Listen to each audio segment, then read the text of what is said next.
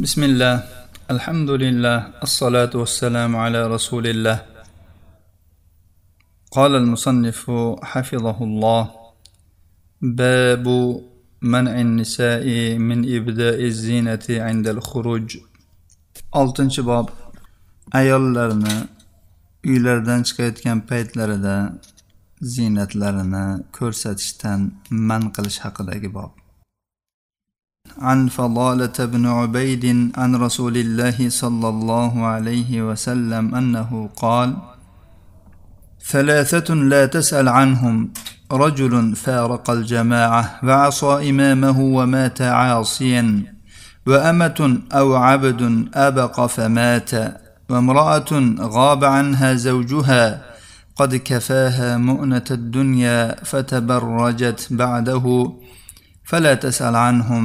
وفي رواية الأدب المفرد فتبرجت وتمرجت. وفي رواية ابن حبان فخانته مكان فتبرجت. حاكم مستدركتا؟ فضالة بن عبيد رضي الله عنه در رواية قلدلر رسول الله صلى الله عليه وسلم dedilar uch toifa odamlar borki ular haqida so'ramang jamoatdan ajragan imomiga osiy bo'lgan va osiy bo'lib o'lgan kishi xo'jayinidan qochib ketgan cho'ri yoki qul va shu ketganicha vafot etgan. Bir ayoliki eri undan uzoqda bo'lgan ayol. Eri uning dunyoviy ehtiyojlarining hammasini qondirib qo'yganda u esa ziynatlanib eridan keyin ko'chaga chiqdi. Bular haqida siz so'ramang. Adabil mufraddagi rivoyatda tabarrajatdan keyin tamarrojat deganlar. Tamarrojat degani ko'chalarda sanqib yurgan degani. Ibn hibbonning rivoyatida esa ochiq sochiq ko'chaga chiqdining o'rniga xiyonat qildi deyilgan. Biz ko'chada sanqib yurgan deb tarjima qilgan tamarrojat so'zi aslida marj deb marjun murujun o'tloq yaylovga aytiladi. Odatda yaylovga hayvonlarni qo'yib yuboriladi cho'ponsiz o'zlari o'tlab yurishadi. Bu yerda eridan izinsiz ko'chaga chiqib sanqib yurgan ayolni shu narsaga o'xshatildi. Tabarruj tabarruj deb ayol kishi ziynatini va go'zalliklarini erkaklarga ko'rsatishiga aytiladi. Arab tilida tabarrojatil mar'atu deyiladi. Agar ayol kishi yuzini ochsa ayol kishi yuzini va ko'krak bo'yinlarining chiroyini go'zalligini ochadigan bo'lsa tabarrujning umumiy ma'nosi ham borki bu erkaklarni shahvatini qo'zg'aydigan har qanday e, narsani qilish va ziynatni ochish. Ushbu hadis ayol kishi ehtiyoji bo'lganda ko'chaga chiqishi oldidan amal qilishi lozim bo'lgan qoidalarning uchinchisini bayon qilmoqda. U ham bo'lsa ayol kishi ko'chaga chiqayotgan paytda ziynatlarini to'sishligi begonalarga ziynatlarini va go'zalligini ko'rsatmasligidir. Bu hadisdan yana ma'lum bo'lyaptiki ayol kishining ochiq sochiq ko'chaga chiqishi qay darajada katta jinoyat ekan. Bu jinoyatning kattaligiga ushbu hadis ikki tomonlama dalolat qilmoqda. Birinchisi ochiq sochiq ko'chaga chiqqan ayolni islomda hukmlari juda ham qattiq bo'lgan ikki toifa odamlar bilan zikr qilindi birgalikda. Ulardan birinchisi jamoatdan chiqqan ya'ni jamoatiki islom jamoati ustida xalifasi bo'lgan jamoatdan ajragan kishi. Bu haqda rasululloh sollallohu alayhi vasallam aytganlarki kim agar jamoatdan bir qarich bo'lsa-da chiqadigan bo'lsa u bo'ynidan islom halqasini bo'yinbog'ini yechibdi to o'sha ya'ni jamoatga qaytgunicha deganlar. Boshqa bir rivoyatda esa kim agar shu jamoatdan ajralib o'ladigan bo'lsa johiliyat o'limini topadi deganlar ya'ni bayatsiz ketgan bo'ladi deganlar. Ikkinchi toifa qochib ketgan qul edi xo'jayinidan qochib ketgan qul buning gunohi ham juda ham qattiq. Rasululloh sollallohu alayhi vasallam aytganlarki qaysi bir qul agar xo'jayinidan qochib ketadigan bo'lsa u to ularga qaytib kelguncha u kofir bo'ladi deganlar. Boshqa bir rivoyatda esa undan zimma pok bo'ladi deganlar. Bu birinchi jihatdan bu ayolning ochiq sochiq ko'chaga chiqishining jinoyati katta ekanligiga dalolat qilgan bo'lsa ikkinchi jihatdan rasul sollallohu alayhi vasallam bular haqida aytdilarki bular haqida so'ramang dedilar. Bu nima degani? So'ramang degani. So'ramang degani bu juda ham qattiq qo'rqitish bu. Bunda qattiq qo'rqitish bor tahdid bor bunda. Undan ular haqida so'ramay qo'yavering. Ya'ni biz undan pokmiz. Ular bizdan emas sizdan emas ya'ni ya'ni islom musulmonlardan emas siz ulardan so'ramay qo'yavering degani go'yoki. Demak ayol kishining ochiq sochiq ko'chaga chiqishi juda ham og'ir ish ekan. Bu xususda qur'oni karimda alloh subhanahu va taolo ham yer yuzi ayollarining eng afifa va mukarramalariga rasululloh sollallohu alayhi vasallamning ayollariga xitob qilgan. Boshqa muslima va mo'mina ayollar ummahotil mo'minlarga tobedirlar. Bu xitobda. Alloh taolo ularga dediki vala tabarrajna tabarrujal jahiliyatil ula. Avvalgi johiliyat ochiq sochiqligida ochiqlanmanglar ya'ni ochiq sochiq yurmanglar. Bu yerdagi tabarruj so'zi haqida mufassirlar bir nechta so'zlarni aytganlar. Bu so'zlarning hammasi taqriban e, bir biriga yaqin ma'nolardir. Mufassirlardan mujohid aytadilar johiliyat paytida ayol kishi ko'chaga chiqib erkaklarning oldida yurardi. Mana shu johiliyat ochiq sochiqligidir qatoda aytadilar ayollarning o'zlariga xos bir yurishlari bor edi. Unda takassur va tag'annuj bor edi. Alloh taolo ularni bundan qaytardi. Ibn kasir rahimaulloh tafsirlarida qatodaning ushbu so'zlarini sharhlab aytadilarki takassur degani jilpanglash degani. U yoqdan bu yoqqa harakat qilib yelkalarini uchirib yana boshqa joylarini uchirib qimirlatib yurishga aytiladi. Tag'annuj deb esa tag'annuj deb. Butun ya'ni go'zalliklarni izhor qilish chiroyli kiyimlarni kiyish makiyajlarni qo'yib atir upalarni qo'yib o'zini bir go'zal qilib ko'rsatish va bunga qo'shimcha o'laroq shaddodlik ya'ni erkaklar bilan jasorat bilan gaplashadi. Qattiq qattiq ya'ni so'zlashadi. Mana shu narsadan alloh taolo qaytardi. Bu qatodaning tafsirlari edi. Muqotil aytadilarki tabarruj bu ayol kishi boshiga ro'molni tashlab oladida uni o'ramaydi. Ya'ni u o'ngini chapga chapini o'ngga qilib tashlamaydi. Faqat boshiga shunday tashlab oladi. Uning bo'ynidagi shodalari qulog'idagi sirg'alari va bo'yni ham to'laligicha ko'rinib turadi ko'kraklari bilan. Mana shu man qilingan tabarrujdir. Demak tabarruj degani ayol kishi erkaklarga o'zining go'zalligini izhor qilishi ko'rsatishi ekan. Buning bir nechta surati bo'lishi mumkin. Masalan ayol kishi rang barang kiyimlarini va gul tikilgan joylarini erkaklarga ko'rsatishi. Ayol kishining butun jismini sifatlab turadigan tor kiyimlari ham shu jumladandir. Bu hijob bo'lsin hijobni ostidan kiyilayotgan kiyimlar bo'lsin shim bo'lsin boshqa bo'lsin farqi yo'q. Ayol kishini jismini sifatlab turgan bo'lsa uni belini-yu, ko'kragini-yu, boshqa joylarini hajmini vasflab turgan bo'lsa, bu ham shu jumladandir. U kiyingan bo'lgan bilan yalang'ochdan farqi yo'qdir. Ostidagi narsalarni ko'rsatib turadigan yupqa kiyimlar, garchi keng bo'lsa ham shu jumladandir. yoki jasadni o'ramaydigan kalta kiyimlar biz bu yerda mini yubka haqida gapirmayapmiz ya'ni goh ayollar men mastur kiyinganman deb kalta kiyimlar kiyib oladida jasadning ba'zi joylari ochilib turadi. Tilla bo'lsin kumush bo'lsin boshqa narsalardan bo'lsin yasalgan taqinchoqlarni ko'rsatish ham mazkur man qilingan ochiq sochiqlikka kiradi. Bu taqinchoqlar qo'lda bo'lsin bo'yinda bo'lsin quloqda bo'lsin oyoqda bo'lsin farqi yo'q.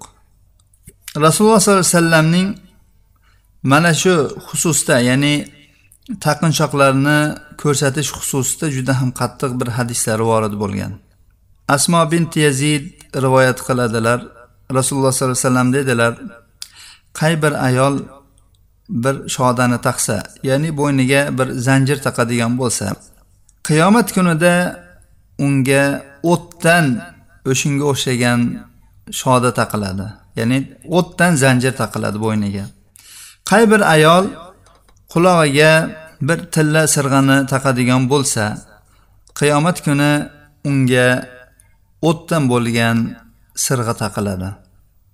Ibn al qayyim ushbu hadisni sharhlab turib dedilarki bu hadisni imom abu dovud rivoyat qilganlar bu hadis ayol kishini bo'yniga tilladan zanjir taqishi yoki tillodan sirg'a taqishi mumkin emas degani emas balki balki mana shu ziynatlarini o'z mahramlaridan boshqalarga ko'rsatganligi uchun shunday.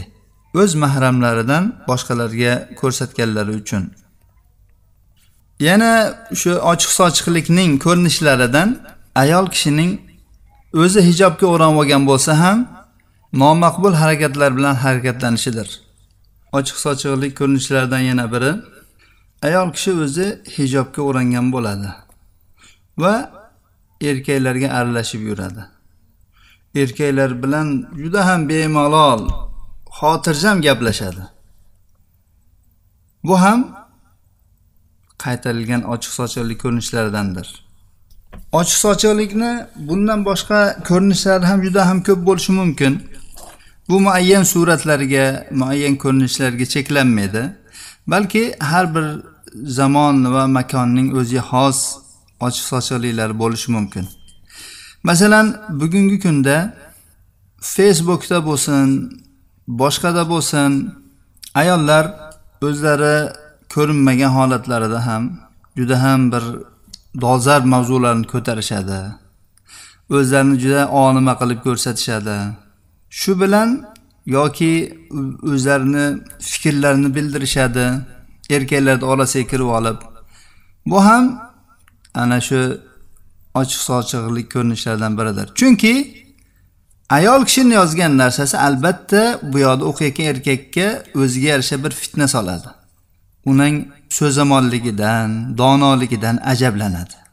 Ayol kishidan har qanday ajablanish e, sodir bo'ladigan bo'lsa erkaklarda ayollarga nisbatan bu ochiq sochilikka kiraveradi. Ayol kishi o'zining donoligini ham so'zamonligini ham go'zalligini ham o'z mahramlariga o'z eriga ko'rsatish kerak o'z eriga qilish kerak. Ayollar orasida bo'lsa mayli qilsin ammo erkaklar orasiga kirib olib donolik qilishi so'zamonlik qilishi mumkin emas. Yana bir ko'rinishlardan biri shuki bu ayol aslida ko'chaga o'ranib chiqadigan ayol. Biroq facebookda bo'lsin boshqa bir ommaviy shu internet tarmoqlarida o'zini uyida yurgan to'ylardagi har xil munosabatlardagi ochiq sochiq rasmlarini yoki dugonalari bilan tushgan rasmlarni facebookga qo'yib qo'yadi. Bu ham ya'ni qaytarilgan ko'rinishlardandir. Ya'ni ayol kishini o'zini ko'rish shart emas u rasmini ko'rsa ham odam fitnalanaveradi goh ayollar o'zlarini aqlli deb hisoblaydilarda o'zini emas boshqa bironta internetdan birorta bir ayolning go'zal suratini qo'yib qo'yadi. Bu o'zini suratini yoyinlashdan kam emas. Chunki o'zini suratini yoyinlasa ham gunohkor bo'lardi boshqa bir ochiq ayolning suratini yoyinlasa ham gunohkor bo'ladi. Bu kabi ishlardan muslima opa singillarimiz o'zlarini saqlasinlar. Biz hozirgina aytib o'tdik? Ayol kishi o'zini ko'rsatmasada yozuvlari bilan erkaklarni o'zlariga jalb qilishlari mumkin. Shu kabi narsadan alloh subhanahu va taolo qur'oni karimda ham qaytargan. Ayollarni ko'rinmay turgan xalxollari ya'ni oyoqlariga taqib oladigan shildiroqlik taqinchoqlarini ovozlarini chiqarmaslikka buyurgan. chunki uning ovozini chiqarib erkaklarga eshittirishi ham o'sha ochiq sochiqlikdan e'tibor qilingan hamma narsani bilib turuvchi va har bir narsadan xabardor bo'lgan robbimiz bu ishdan qaytarib dedi ولا يضربن بأرجلهن ليعلم ما يخفين من زينتهن nur surasi o'ttiz birinchi oyatda alloh taolo deydiki ular oyoqlariga urmasinlar. Ya'ni oyoqlarini yerga urmasinlar yoki bir biriga urmasinlar. Yashirib olgan ziynatlari bilinishi uchun. Qurtubiy rahmaulloh aytadilarki ya'ni ayol kishi yurganda shu xalxolining ovozi eshitilishi uchun oyog'ini urmasin. Bu bilan u ziynatining ovozini eshittirmoqchi bo'ladi. Xuddi bu ziynatni ko'rsatish bilan barobar yoki undan ko'ra qattiqroqdir. So'ngra aytdilarki ibn arabiy rahimaulloh dedilar johiliyatda ayol kishi shu xalxolining jarangini boshqa erkaklar eshitishligi uchun oyog'ini urardi. Ya'ni yerga urib urib yurardi. Qattiq qattiq shahdam qadamlar bilan bosib yurardi yoki bir biriga urishtirardi. Qaysi bir ayol bu ishni o'sha ziynatidan ya'ni taqinchoqidan xursand bo'lganidan qilgan bo'lsa bu makruhdir. Yo ayollar xursandligidan oyog'ini shiqirlatib yuradi. E'tibor bermaydi bu er, erkaklar eshityaptimi yo'qmi deb. Shunday qilsa bu makruhdir. Ammo buni erkaklarga bir o'zini ko'rsatib eshittirib qo'yishlik uchun ochiq sochiqlikni maqsad qilib qiladigan bo'lsa bu harom va mazmumdir dedilar. Ibn masud roziyallohu anhu nabiyimiz muhammad sollallohu alayhi vasallam o'nta xislatni yomon ko'rishlarini rivoyat qilganlar. Bu asarni hokim mustarakda rivoyat qilganlar. Rasululloh sollallohu alayhi vasallam yomon ko'radigan narsalardan biri o'z o'rnidan boshqa joyga ziynatni ko'rsatish. O'z o'rni deyildi ziynatning o'rni ayol kishiga nisbatan eridir. Eriga ziynatini ko'rsatsa bo'laveradi. Mahramlari ham shu jumladandir. Lekin eriga mahramlardan ko'ra ko'proq ziynatini ko'rsatishi mumkin bo'ladi. Ayol kishining ochiq chiqishi qancha musibatlarga sabab ekanligi va bu juda ham yomon ekanligini bilganimizdan keyin erlarga aytamizki erlar ayollarini ochiq sochiq ko'chaga chiqishdan qaytarishlari lozim. Ibnul qayyim aytadilarki valiyul amr ayolning ustidan mas'ul bo'lgan shaxs er bo'lsin ota bo'lsin aka bo'lsin unga ayollarni ziynatlanib bezanib ko'chaga chiqishlaridan man qilishi lozim bo'ladi. Ko'rinishda kiyingan u lekin yalang'och bo'lgan kiyimlarni kiyishdan ham man qilishlari kerak. Tor va yupqa kiyimlarni kiyishdan man qilishlari kerak. Ko'chalarda erkaklar bilan gaplashishdan erkaklar ular bilan gaplashishdan ham man qilish kerak. Agar ayol kishining valisi ayolni bezanib ziynatlanib ko'chaga chiqayotganligini ko'rib qolsa uning kiyimini siyoh va shunga o'xshash narsa bilan buzib qo'yishi mumkin. Ya'ni uning go'zal kiyimiga siyoh sepib yuborishi mumkin va shunga o'xshagan bir ishni qilishi mumkin yoki yirtib qo'yishi mumkin. Bunga ba'zi ulamolar ruxsat berganlar va ruxsat berib to'g'ri ish qilganlar. Bu ularning moliyaviy uqubatlarining eng kamidir. Agar ayol kishi uyidan ko'p ko'chaga chiqadigan bo'lib qolgan bo'lsa valiyil amri eri uni uyda habs qilishi mumkin. Xususan u ayol ziynatlanib bezanib chiqadigan bo'lsa. Ayollarning ziynatlanib ochiq sochiq ko'chaga chiqishlariga indamay qo'yish ularning qilayotgan gunohlariga va ma'siyatlariga yordam berishdir. Alloh taolo mana shu valiyul amr erni yoki otani bu xususda so'roq savolga tutadi. Amirul mo'minin umar ibn al xattob roziyallohu anhu ayollarni ko'chada erkaklarni yo'ldan yurishdan qaytarganlar. Ya'ni umar roziyallohu anhuning davrida yo'llar erkaklarniki ayollarniki edi. Ko'chaning o'rtasi erkaklarniki edi. Cheti ayollarniki edi. Ayol kishini ko'chani o'rtasidan yurishdan man qilingan. Ko'chalarda ayollarni erkaklarga aralashishdan qaytarganlar. Erkaklar ham bu xususda umar ibn xattob roziyallohu anhuga ergashsinlar. Rasululloh sollallohu alayhi vasallam hadisning davomida aytdilarki eri undan uzoq bo'lgan ayol.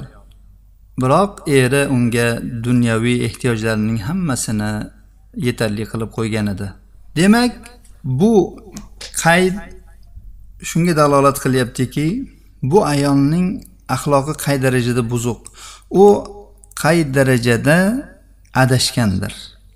Er unga butun kifoya qiladigan narsalarni berib qo'ygan bo'lsayu u umuman behojat bo'lgan holatda eriga erining yo'qligini ham e'tiborga olmasdan erini obro'sini saqlamasdan ochiq sochiq bo'lib ko'chaga chiqqan. Bu hadis gohi ayollarning ichlaridagi yashirin bir buzuqlikni ochib bermoqda. Ular shu kabi ishlarni ehtiyojlari borligidan emas balki ichilaridagi bo'lgan dofa turtki tufayli qilishadi. Ya'ni o'zlarida shu maraz e, yomon g'araz bor.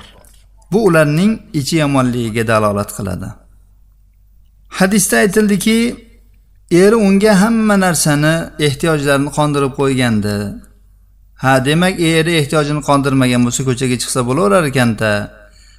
Yoki er ya'ni eri yo'g'ida ochiq sochiq yurish mumkin emas degan er borligida ochiq sochiq yursa bo'laverarkanda degan narsani tushunmaslik kerak.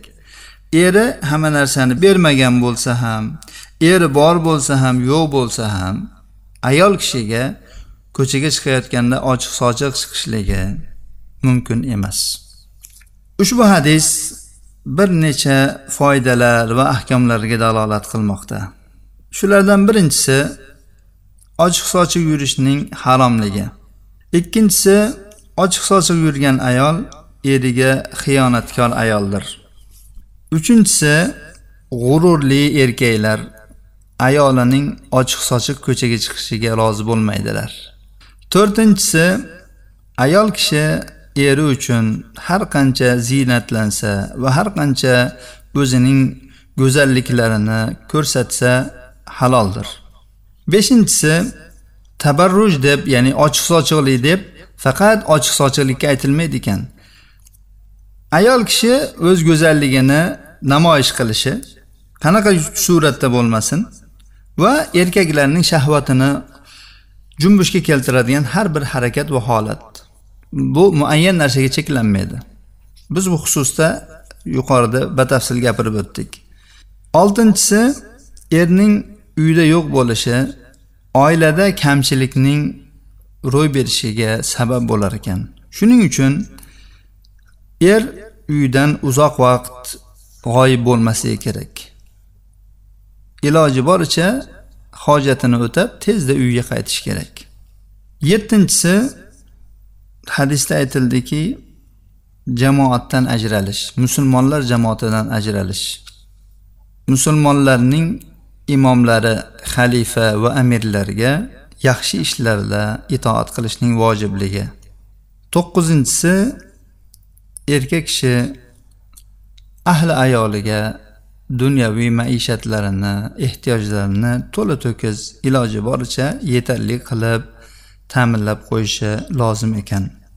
Alloh subhanahu va taolodan bugungi o'qib o'rgangan hadisimizga barchalarimizni amal qilishimizni nasib aylasin erkak bo'laylik ayol bo'laylik bu bu darsimizda erkaklarga ham ayollarga ham xos gaplar bo'lib o'tdi هذا وصلى اللهم على نبينا محمد وعلى آله وصحبه وسلم